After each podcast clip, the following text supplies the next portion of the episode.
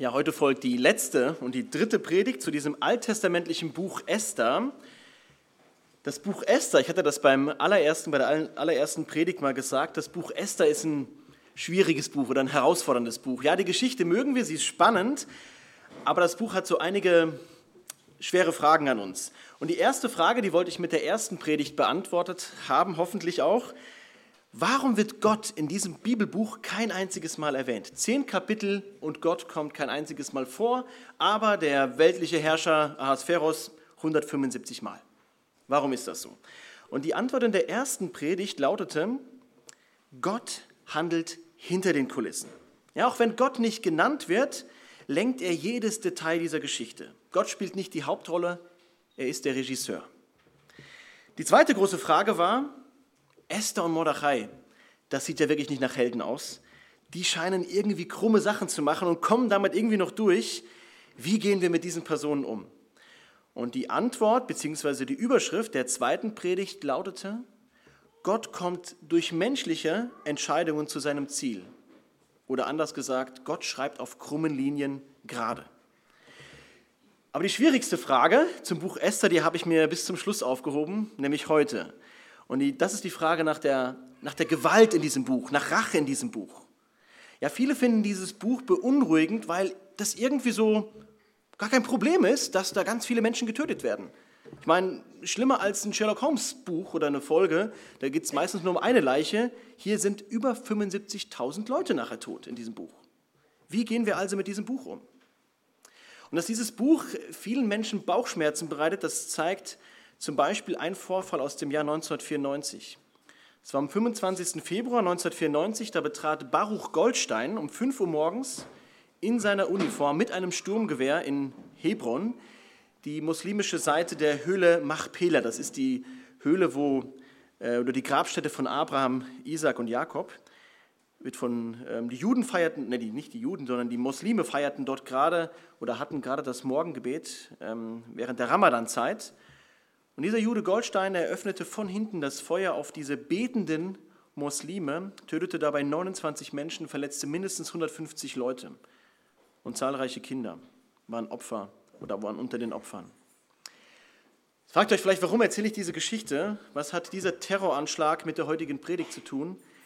Dieser Terroranschlag geschah nämlich am jüdischen Feiertag Purim, an diesem Feiertag, von dem wir vorhin gehört haben. Und dieser Baruch Goldstein, der ist vorher gesehen worden, wie der in der Synagoge war, und er hat quasi diese jährliche Lesung des Esther-Buches gehört. Und jetzt fragen sich manche Leute, war dieser Mann, dieser Terrorist, oder ist er inspiriert worden, hat er Mut gefasst aufgrund dieser Geschichte in dem Buch Esther?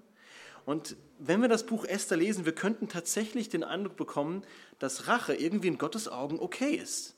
die Art und Weise, wie Esther und Mordechai die dürfen nämlich in Kapitel 8 einen Beschluss verfassen. Und es hört sich manchmal so an, als wäre da Rache im Spiel, wie sie diesen Beschluss verfassen dürfen, wie sie sich rächen dürfen an ihren Feinden. Oder ich habe eben schon die Zahl erwähnt, wie viele Menschen sterben mussten, über 75.000. Sieht das nicht nach, nach, einfach nach einer ruhelosen Gewalt aus in diesem Buch? Ja, und die Art und Weise, wie heute, Nico hat das eben ein bisschen angesprochen, die Art und Weise, wie Purim heute gefeiert wird, ist das nicht ein Hinweis darauf, dass man, ja, dass der, der Hass auf die Feinde eigentlich noch geschürt wird?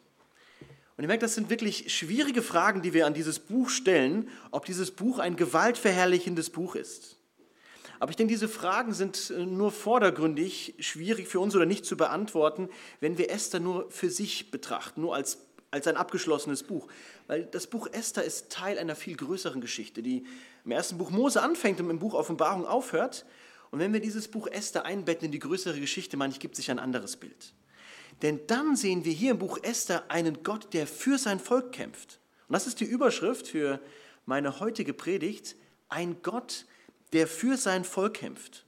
Und ich meine, dass das eine tröstliche Botschaft ist für uns heute. Denn wir vergessen vielleicht, damals zur Zeit von Esther stand das Volk der Juden vor der Gefahr, völlig ausgelöscht zu werden. Und Gott sorgt durch diesen Beschluss dann von Esther und Mordechai dafür, dass sein Volk bewahrt bleibt, auch wenn er in diesem Buch nie erwähnt wird. Ja, wir haben eine, am Ende haben wir eine Umkehrung der Dinge. Am Ende ist eigentlich alles anders als vorher. Und jetzt können wir uns fragen, was hat das für uns heute zu tun? Was hat das Buch Esther mit uns zu tun? Ich will die Situation heute, die wir als Gemeinden erleben, gar nicht dramatisieren und sagen, wir leben die gleiche Situation als Volk Gottes, als Gemeinde, wie, damals bei, wie das damals bei Esther der Fall war. Aber es ist gut möglich, dass schwierige Zeiten auf uns warten als Christen, dass christliche Positionen immer mehr an den Rand der Gesellschaft äh, gerückt werden, ähm, dass, ja, dass wirklich ein Interesse daran besteht, dass es die Gemeinden nicht mehr gibt. Und wir leben als Christen in einer ungerechten Welt. Und ich denke, gerade in so Zeiten brauchen wir die Erinnerung, dass nicht wir einfach kämpfen, sondern dass Gott für sein Volk und Gott für uns kämpft. Und weil Gott für uns kämpft, weil Gott einer ist, der für sein Volk kämpft, ist jetzt die Frage, müssen wir jetzt gar nicht mehr kämpfen? Doch, wir müssen immer noch kämpfen, aber wir kämpfen anders.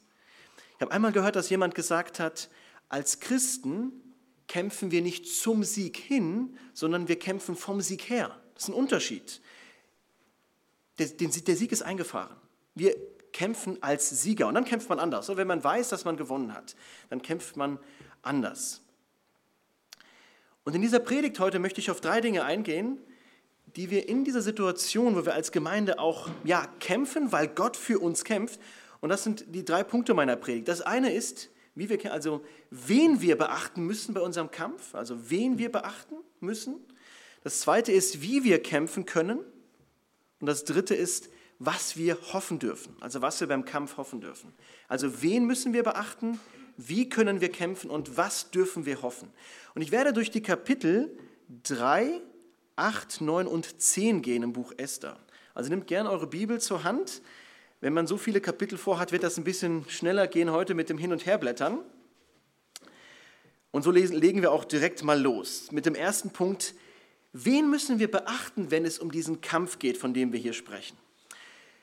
Es ist kein Geheimnis, das Buch Esther, da geht es um einen Konflikt. Und wir kennen das aus unserem Familienalltag. Oder jeder, der Kinder hat, wer mehrere Kinder hat, der weiß das vielleicht. Wenn Kinder sich streiten, dann kommt von uns als Eltern oft die Frage, Ne, wer hat eigentlich angefangen oder wie hat das Ganze angefangen? Wir haben das Ganze heute sogar noch nachgespielt bei uns in der Familie. Das hat sich ganz natürlich ergeben, mussten wir gar nicht proben. Ne, die Frage ist dann einfach, wer hat angefangen? Wie kam es, dass du jetzt was gemacht hast? Ne? Und dann geht es dann immer so hin und her. Und wir können auch fragen, wie kam es, dass es im Buch Esther zu diesem großen Konflikt gekommen ist, dass ein ganzes Volk ausgelöscht werden sollte? Wie kam es dazu? Und wir wissen, es geht um diese zwei Personen, das hatten wir vorher gehört, Mordechai und Haman. So am Ende von Kapitel 2 lesen wir, dass der Mordechai, der Jude, etwas ganz Eitles getan hat. Der Mordechai, wir lesen das ab Vers 19 und die Überschrift ist da, Mordechai vereitelt einen Anschlag auf den König. Also der Mordechai hat dem König mitgeteilt, es ist ein Anschlag auf dich geplant gewesen. So, man kann sagen, was für ein loyaler Mann der Mordechai, der muss doch eigentlich geehrt werden. Und dann lest mal mit mir Kapitel 3, Vers 1. Die unmittelbare Begebenheit war, Mordechai vereitelt einen Anschlag auf den König. Und dann lesen wir Kapitel 3, Vers 1. Nach diesen Begebenheiten, ne, nach der Vereitelung des Anschlags, erhob der König Ahasveros Haman, also nicht Mordechai, sondern Haman, den Sohn Hamedatas, den Agagita, zu höherer Macht und Würde und setzte ihn über alle Fürsten, die bei ihm waren. Wir hätten eigentlich erwartet, dass Mordechai geehrt wird. Stattdessen wird Haman geehrt. Wir wissen nicht, wo Haman herkommt. Plötzlich ist er da. Er wird befördert. Und eine Erklärung für seine Ehre, davon lesen wir gar nichts. Und wir lesen sogar weiter in Vers 2. Und alle Knechte des Königs, die im Tor des Königs waren, beugten die Knie und fielen vor Haman nieder, denn der König hatte es so geboten. Und jetzt kommt es, und das wundert uns gar nicht. Was macht Mordechai? Aber Mordechai beugte die Knie nicht und fiel nicht nieder. Kein Wunder, oder, dass Mordechai nicht bereit war, Haman die Ehre zu erweisen und die Knie vor ihm zu beugen, wie alle anderen es taten. Vielleicht auch Neid, was auch immer. Aber wir merken, hier dreht sich dieser Konflikt in eine erste Runde. Nämlich die Reaktion von Haman, dass der Mordechai seine Knie nicht beugt, lesen wir dann in Vers 5 und 6. Da steht dann, als nun Haman sah, dass Mordechai die Knie nicht vor ihm beugte und nicht vor ihm niederfiel, da wurde er mit Wut erfüllt. Doch es war ihm zu wenig, an Mordechai allein Hand zu legen, sondern weil man ihm das Volk Mordechais genannt hatte, trachtete Haman danach, alle Juden im ganzen Königreich des Ahasveros, das Volk Mordechais, zu vertilgen. So, was der Haman dann macht, ist, er ist ganz gerissen, er geht zum König, trägt ihm sein Anliegen vor, ganz schmeichelhaft und sagt, da gibt es ein Volk, das ist ziemlich gefährlich, du musst da aufpassen und sagt, wenn ich gegen das Volk vorgehen darf, dann mache ich auch deine Schatzkammer voll, 10.000 Talente werde ich dir da hinlegen. Und er hat ganz, ganz leichtes Spiel mit dem König, der zückt seinen Siegelring, die Sache ist genehmigt, es gibt ein Gesetz oder ein Befehl, an einem bestimmten Tag sollen alle Juden des ganzen Reiches äh, getötet werden dürfen. Und übrigens, damit sind auch die Juden in Gefahr, die damals schon nach Jerusalem zurückgekehrt worden sind. Also eigentlich die ganze Weltgeschichte, die Gott mit seinem Volk vorhatte, steht hier eigentlich in der Gefahr. Jetzt könnte ich fragen, ist Kapitel 3 tatsächlich die ganze Vorgeschichte dieses Konfliktes? Das sieht jetzt danach aus, als würden Mordechai und Haman sich in die Haare bekommen haben und das ist der Auslöser dieser nationalen Tragödie. Und um jetzt zurückzukommen auf den Streit innerhalb einer Familie, vielleicht zwischen Kindern und sowas, ja, wir fragen, warum hast du ihm gehauen? Dann sagt er, naja, aber er hat mich gebissen oder und so weiter und so fort. Ne, es geht ja dann immer weiter. Man kommt, kommen dann immer mehr Details so ans Tageslicht. Und genau das Gleiche haben wir hier auch. Es sieht nach einem persönlichen Konflikt zwischen Mordechai und Haman aus, aber das ist nur der Auslöser. Es ist nicht der Grund. Die eigentliche Ursache liegt viel, viel tiefer, nämlich Hamans Hass auf die Juden und nicht allein auf Mordechai.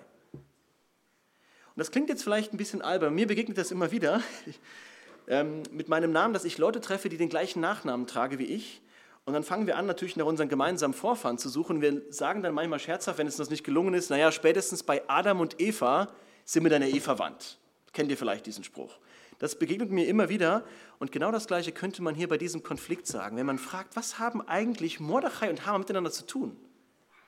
In welcher Beziehung stehen die beiden zueinander? Ist das einfach nur ein Hass auf die Juden? Und jetzt lasst uns nochmal zurückgehen im Kapitel 2. Da wird uns Mordechai vorgestellt.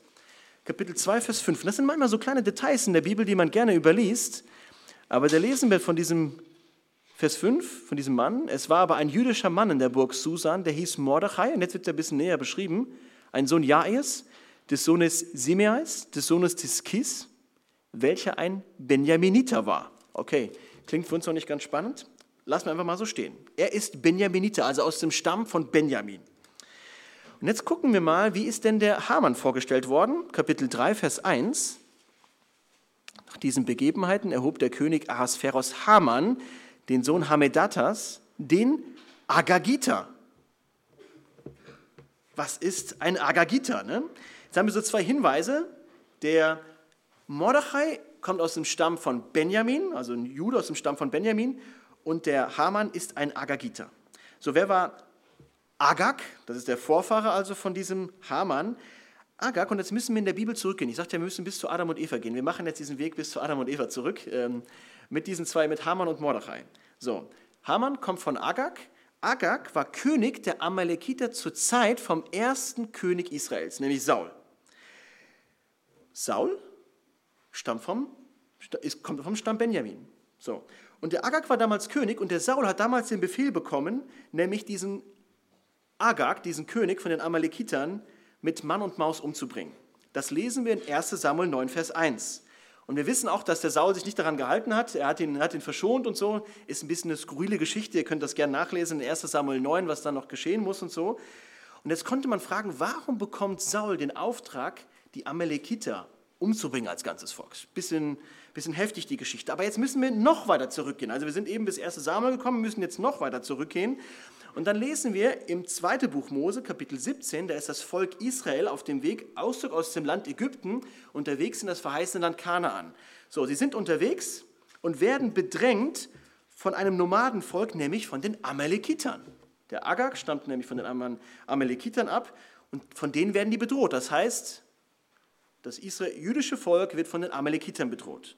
Und dieser Konflikt geht sogar noch weiter zurück. Und jetzt springen wir ins erste Buch Mose, weil die Juden stammen nämlich von Jakob ab, dem Stammvater, während die Amalekiter von Esau abstammen. Und jetzt haben wir Esau und Jakob, eigentlich ein Bruder, eine Brudergeschichte, die wir da haben. Und jetzt sage ich, wir sind immer noch nicht bei Adam und Eva angekommen. Und wir kommen tatsächlich bis nach Adam und Eva, nämlich wir erinnern uns nach dem Sündenfall, sagt Gott in 1. Mose 3, Vers 15, und da gibt er der Eva den Hinweis, da wird es einen verheißenen Nachkommen geben, ja? Der wird der Schlange den Kopf zertreten, aber der Nachkomme wird Schlange in die Ferse. Ähm, ich habe es andersrum gesagt, gell? Das war ein Test, ob ihr aufgepasst habt. Ich selbst habe es nicht auf die Reihe gekriegt, ne? aber ihr, habt, ihr wisst, was ich meine. Ne? Also wir haben diesen Konflikt zwischen Gottes Volk und Gottes Gegnern bereits in der, äh, im Garten Eden dort. Und es zieht sich dann über Jakob und Esau, über die Amalekiter und die Juden und dann über Saul und Agag und jetzt bei Haman und Mordechai. Da haben wir es eigentlich. Also es ist nicht eine Geschichte, die ganz plötzlich erwachsen ist. Und jetzt könnte man die Frage stellen, meine erste Frage war ja die, wen müssen wir beachten bei einem Kampf? Und jetzt müssten wir sagen, der eigentliche Feind und der eigentliche Gegner der Juden ist nicht der Haman. Es ist nicht der Haman. Der Haman ist nur ein Instrument. Er ist ein Werkzeug Satans, nämlich Gottes Volk zu vernichten. Und genau das passiert uns manchmal im Kampf, oder? Dass wir jemanden als einen Gegner wahrnehmen, als einen Feind wahrnehmen. Dabei ist er gar nicht unser Feind, sondern ist vielleicht nur ein Instrument des Feindes. Vielleicht spielen von euch, einige von euch Computer und da gibt es ja manchmal so, immer so Gegner, gegen die man kämpfen muss. Ne? Und dann gibt es einen Endgegner. Und ihr wisst, solange man diesen Endgegner nicht besiegt hat, schickt er immer wieder neue Kriege. Ne? Und das ist anstrengend. Man, man fängt immer wieder von vorne an. Man muss diesen Endgegner besiegen. Und gewissermaßen kann man das hier sagen. Der Hamann ist nicht der Endgegner, er ist nur ein Instrument.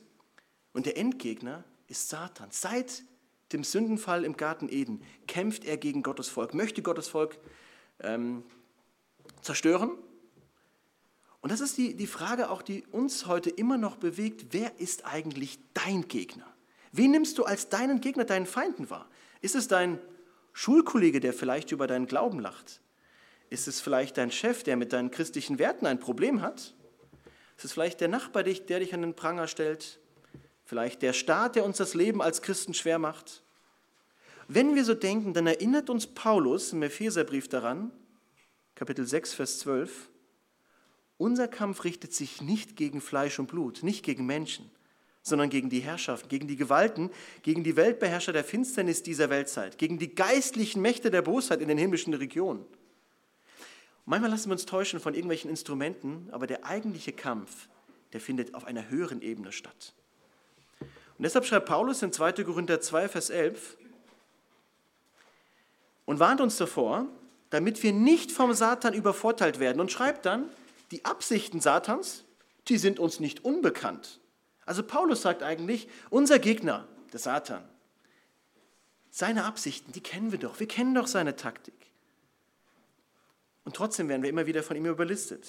Also unser Problem ist nicht, dass wir einen Mangel an Informationen haben. Unser Problem dass wir in, ist, dass wir in Satans Fallen tappen, obwohl wir wissen, was er tut. Ne, wir wissen von der Bibel, Satan ist ein Lügner. Satan ist ein Mörder. Ne, er hat, immer wieder hat er so, zaubert er aus seiner kleinen Trickkiste immer wieder was heraus, um uns irgendwie Schwierigkeiten zu bereiten. Ja, er bringt uns dazu, Lügen zu glauben über Gott, Lügen zu glauben, dass die Sünde attraktiver ist als die Gerechtigkeit und sein Ziel ist es, uns Nachfolger von Gott zu trennen. Paulus sagt, seine Absichten sind uns nicht unbekannt. Man könnte sagen, Satan ist doch nicht kreativ. Er ist leider effektiv, aber nicht kreativ. Wir kennen seine Absicht, wir kennen seine Taktik. Aber er ist der eigentliche Feind. Und er ist nicht unser Feind, er ist Gottes Feind. Und Gott kämpft gegen ihn.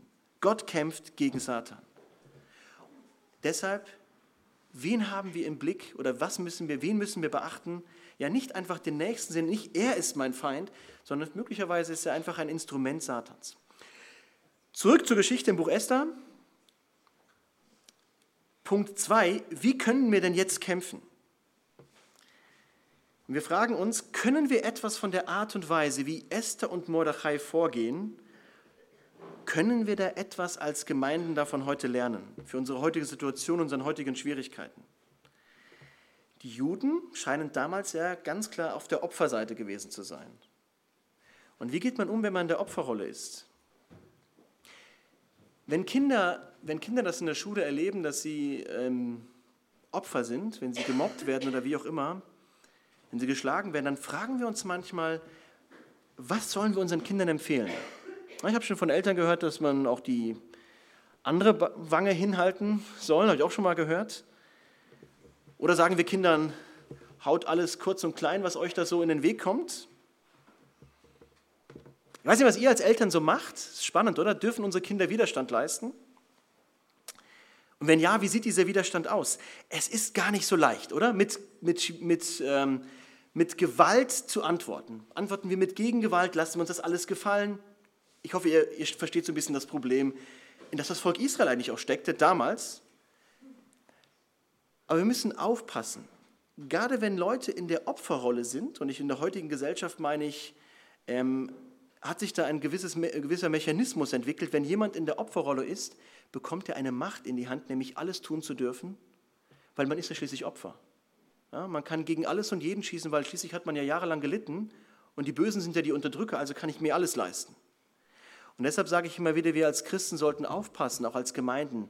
Ja, wir sind vielleicht Opfer, aber wir sollten nicht die Opferrolle einnehmen, dass wir alles tun wollen oder alles tun dürfen, was wir wollen dass dann vielleicht eine Überreaktion geschieht. Und weil, schauen wir uns diesen Konflikt doch zwischen Mordechai und Haman mal weiter an. Weil wir sehen dann in der Geschichte entwickelt sich das weiter, schaukelt sich hoch. Haman steigert sich immer mehr in seinen Hass hinein. Er will dann Mordechai hängen sehen. Wir wissen, es kommt dann anders. Esther riskiert ihr Leben. Es gelingt ihr, dass der König ähm, ihrem Anliegen zustimmt. Und am Ende hängt Haman am Galgen und der König erlaubt Esther und Mordechai, dass sie ein ein neues Gesetz aufsetzen und eigentlich Nachfolger Hamanns werden. Und so springen wir nun zu Kapitel 8. Und am Anfang von Kapitel 8 ist ja eigentlich eine spannende Frage. Mordechai hat es geschafft, oder beziehungsweise er hat überlebt, Haman ist tot. Also, ich sage jetzt mal, der direkte Feind der Juden ist tot. Jetzt könnte man doch meinen, es ist alles gut. Das Problem ist nur zu Anfang von Kapitel 8, ja, der Gegner ist tot, aber wisst ihr, was immer noch da ist? Der Beschluss des Gesetzes ist immer noch da nämlich der sagt, an diesem besagten 13. Tag dürfen alle Juden umgebracht werden. Das heißt, das Volk Israel ist immer noch in der Existenz bedroht. Und jetzt riskiert Esther es erneut, in den Versen 3 bis 8, wagt sie es erneut zum König zu gehen und darum zu bitten, ja, wenn das Gesetz schon nicht geändert werden darf, weil es durfte nicht geändert werden, ein Gesetz der Meder und Perser, sagt man ja manchmal, durfte nicht geändert werden, deshalb hat sie vorgeschlagen, lasst uns doch ein neues Gesetz machen. Und dieser neue Beschluss, den Esther und Mordechai dann aufsetzen, den lesen wir in den Versen 9, 9 bis 14 in Kapitel 8. Aber lasst uns mal nur einen Teil daraus lesen, nämlich die Verse 11 und 12, weil das reicht schon und da sehen wir, was alles da in diesem Beschluss drinsteckt. Die Verse 11 bis 12. 12. In diesen Briefen gestattete der König den Juden, sich in allen Städten zu versammeln und für ihr Leben einzustehen und zu vertilgen, zu erschlagen und umzubringen jede Heeresmacht der Völker und Provinzen, die sie bedrängen sollten, mitsamt den Kindern und Frauen und die ihren Besitz rauben wollten. Und zwar an einem Tag in allen Provinzen des Königs Ahasveros, nämlich am 13. Tag des 12. Monats. Das ist der Monat Adar. Also dieser Beschluss erlaubte die Tötung von Frauen und Kindern. Und je nachdem, welche Übersetzung man jetzt verwendet, die Schlachter ähm, ist jetzt da ein bisschen vorsichtiger. Sie schreibt, und die ihren Besitz rauben wollten. Die Elberfelder sagt ganz klar, dass man auch sogar diesen Besitz plündern dürfte. Und jetzt ist die große Frage, dieser Beschluss, der jetzt, da, der, der jetzt da gefasst worden ist, der hört sich ja ziemlich brutal an. Ich meine, ist das die Art und Weise, wie wir auf Herausforderungen begegnen als Gemeinde?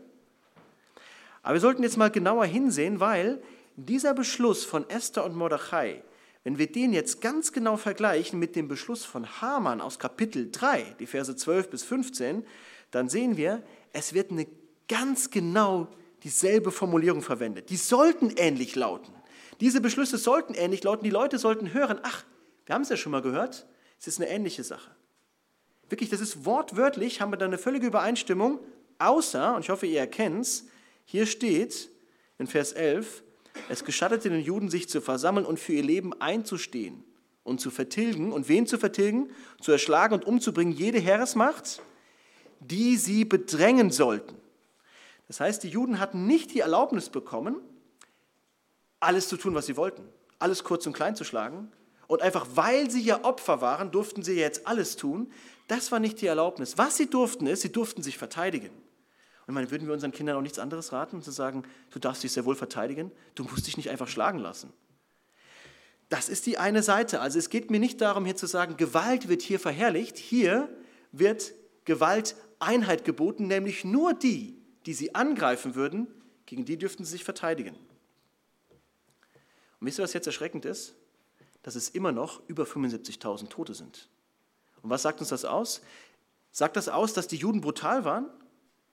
Es zeigt meiner Meinung nach viel mehr, dass der Hass gegen die Juden so extrem groß war, dass es immer noch nach diesem zweiten Beschluss immer noch so viele Leute gab, die die Juden angreifen wollten, auch wenn es diesen zweiten Beschluss gab. Also die Juden übten nur so weit Gewalt aus, wie es zu ihrer Verteidigung notwendig war. Sie nutzen also nicht die Gelegenheit, unschuldiges Blut einfach zu vergießen. Also nur weil jemand in der Opferrolle ist, und auch wir als Gemeinden vielleicht erlaubt es nicht, dass wir unsere Gegner respektlos und ähm, unwürdig behandeln. Und ich denke, es wird noch etwas anderes übersehen. Und das ist in Kapitel 8, Vers 17, lesen wir was ganz Interessantes.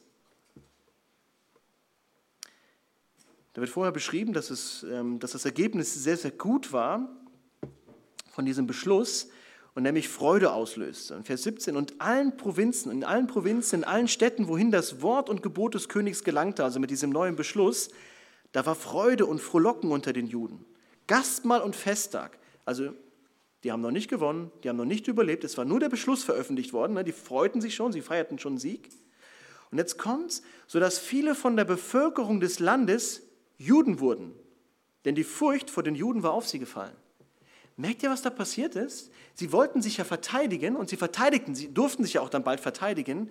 Aber aus Angst davor sind viele der Perser sogar Juden geworden, weil sie wussten und sie ahnten, dass das nämlich nicht gut kommt, sich gegen die Juden zu stellen.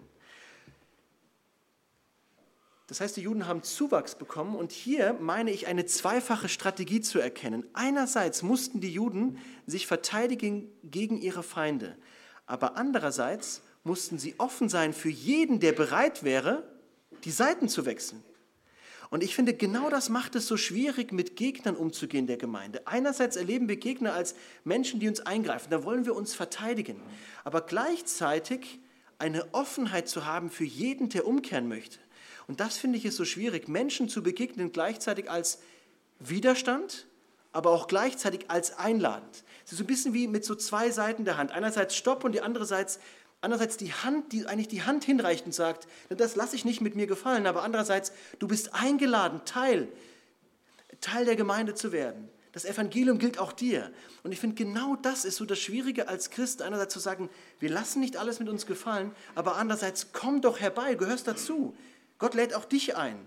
Und ich meine, dass genau das die Herausforderung damals war, Menschen, ja, die die Juden sonst vernichtet hätten, sie aber gleichzeitig einzuladen. Und wie hier in Vers 17 steht, sie wurden zu Juden. Ne? Sie, wurden, sie wechselten die Religion. Und diese doppelte Strategie ist die Antwort darauf, wie kämpfen wir? Wir kämpfen so, dass wir einerseits uns verteidigen dürfen und gleichzeitig einladend sein dürfen. So, nachdem wir geklärt haben, wer der wirkliche Feind der Gemeinde ist, nämlich Satan, und nachdem wir geklärt haben, wie die Gemeinde kämpfen darf, nämlich verteidigend und einladend zugleich, kommen wir zu unserem dritten Punkt, nämlich was wir hoffen dürfen.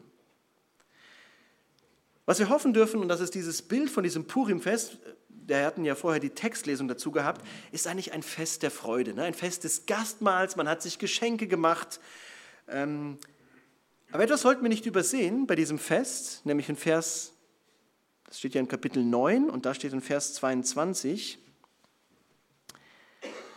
als die Tage, an denen die Juden vor ihren Feinden zur Ruhe gekommen waren und als im Monat, in welchen ihr Kummer in Freude und ihr Trauer in ein Festtag verwandelt worden war, dass sie diese Feste, oder sie feiern sollten, alle Tage des Gastmahls und der Freude, an denen sie einander Geschenke machen und die Arme beschenken sollten. Und die Formulierung hier, die verwendet wird, ist, als die Tage, an denen die Juden vor ihren Feinden zur Ruhe gekommen waren. Dieses vor den Feinden zur Ruhe kommen ist eine Formulierung, die es im Alten Testament immer wieder gibt. Die Ruhe vor den Feinden wird schon im fünften Buch Mose angekündigt, als wenn das der Fall ist, wenn ihr als Volk vor den Feinden zur Ruhe gekommen kommen werdet, dann könnt ihr den Tempel bauen. Und als sie dann im Buch Josua das Land eingenommen haben, wird beschrieben die Ruhe vor den Feinden. Und dann der Tempel wird dann tatsächlich gebaut, 2 Samuel 7, wo die Ruhe vor den Feinden besteht. Und jetzt wird gesagt wieder, die Ruhe vor den Feinden. Also es ist für die Juden ganz klar gewesen, wenn sie Purim feiern, dann können sie das nur, weil Gott dafür gesorgt hat, dass sie Ruhe vor den Feinden haben. Und dann lautet ja noch dieses Fest Purim von pur, los, also vom Wort los. Das Los ist ja auf diesen Tag gefallen. Jetzt könnte man sagen, es ist ein Schicksal, es ist ein Zufall gewesen. Und in der ersten Predigt bin ich ja darauf eingegangen, Zufälle sind die Dinge, die Gott uns zufallen lässt. Es sind nicht wirkliche Zufälle, es sind die Details, die Gott, die Gott, ähm, die Gott auch klärt und bestimmt.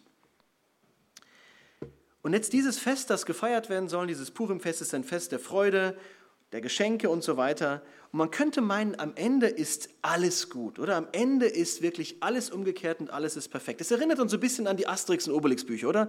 Die enden doch immer mit diesem Bild, da sitzen alle schön beisammen, ne? das äh, Lagerfeuer ist dort und der Obelix hat genug, genug zum Essen, auch Trubadix hat, äh, hat Rede- oder Gesangsverbot, ne? alles ist in Ordnung, oder? Die Welt ist wiederhergestellt. Und so ein bisschen kommt uns das im Buch Esther vor, oder? So ein bisschen die Welt ist wieder in Ordnung. Ist sie das wirklich? Ende gut, alles gut? Lasst uns mal miteinander Kapitel 10 lesen. Es sind nur drei Verse, deshalb erlaube ich mir mal die, das ganze Kapitel zu lesen mit uns. Und wir gucken mal, ob das wirklich so Asterix-Obelix-Ende ist. Und der König Ahasveros legte dem Festland und den Inseln des Meeres einen Tribut auf, also Steuern. Aber alle Werke seiner Gewalt und seiner Macht und die Beschreibung der Größe Mordechais, zu der ihn der König erhob, ist das nicht aufgezeichnet in der Chronik der Könige von Medien und Persien? Denn der Jude Mordechai war der nächste nach dem König Ahasveros und groß unter den Juden und beliebt bei der Menge seiner Brüder, weil er, Beste seines, weil er das Beste seines Volkes suchte und zum Wohl seines ganzen Geschlechts redete. Was ist das für ein Ende, oder? Ich finde das ein komisches Ende. Warum kommt der König Ahasveros nochmal vor, der plötzlich ein Tribut von einem Festland verlangte? Ne? Die Steuern wurden ja damals bei Esthers äh, Beginn der Königsherrschaft dann ähm, gesenkt und so, aber warum werden sie jetzt hier nochmal erhoben? Warum kommt der König Ahasveros hier nochmal vor? Am Ende ist doch eigentlich alles anders als vorher. Ne? Vorher waren die Juden in Trauer, jetzt sind sie in Freude. Alles hat sich umgekehrt. Wirklich alles? Es hat sich alles umgekehrt, ja, aber einer ist gleich geblieben, der König Ahasveros. Der sitzt immer noch auf seinem Thron. Und diese Bezeichnung, ja, er legt dem Festland und den Inseln des Meeres sein Tribut auf, er macht immer noch, was er will. Ja, wir haben an zweiter Stelle den Mordechai, der ist der zweite Mann, ähm, er ist beliebt beim Volk, er sucht das Beste des Volkes. Und das ist für die Juden sicherlich ein Trost gewesen, zu wissen, nicht mehr Haman ist der zweite Mann, nicht unser Gegner. Nein, es ist Mordechai, ist einer von uns, einer, der das Gute des Volkes sucht. Aber über dem, über dem Mordechai sitzt immer noch der König Ahasveros. Und der Ahasveros ist es gewesen, der es möglich gemacht hat, dass dieses Gesetz überhaupt durchkam. Er hat sich blenden lassen. Und der sitzt immer noch auf seinem Thron. Wisst ihr, was ich denke, warum dieses Ende oder warum wir dieses Ende haben? Ja, das Volk ist damals gerettet worden, aber es war noch nicht die ultimative Rettung. Es saß immer noch der König Ahasveros auf seinem Thron. Aber es sollte mal ein König kommen, der würde dann wirklich für Ruhe vor den Feinden sorgen. Der würde dann wirkliche Gerechtigkeit sorgen. Und dieser wirkliche König ist dann Jesus. Er kam, er sah und er siegte, könnte man jetzt auch genauso, genauso formulieren. Und seitdem Jesus da war, ist die Macht des Bösen gebrochen. Jetzt kämpfen wir anders. Aber jetzt müssen wir sagen, ja, wir leben auf der anderen Seite des Kreuzes als jetzt Esther und Mordechai, aber wir, sind, wir haben immer noch nicht den ultimativen Sieg.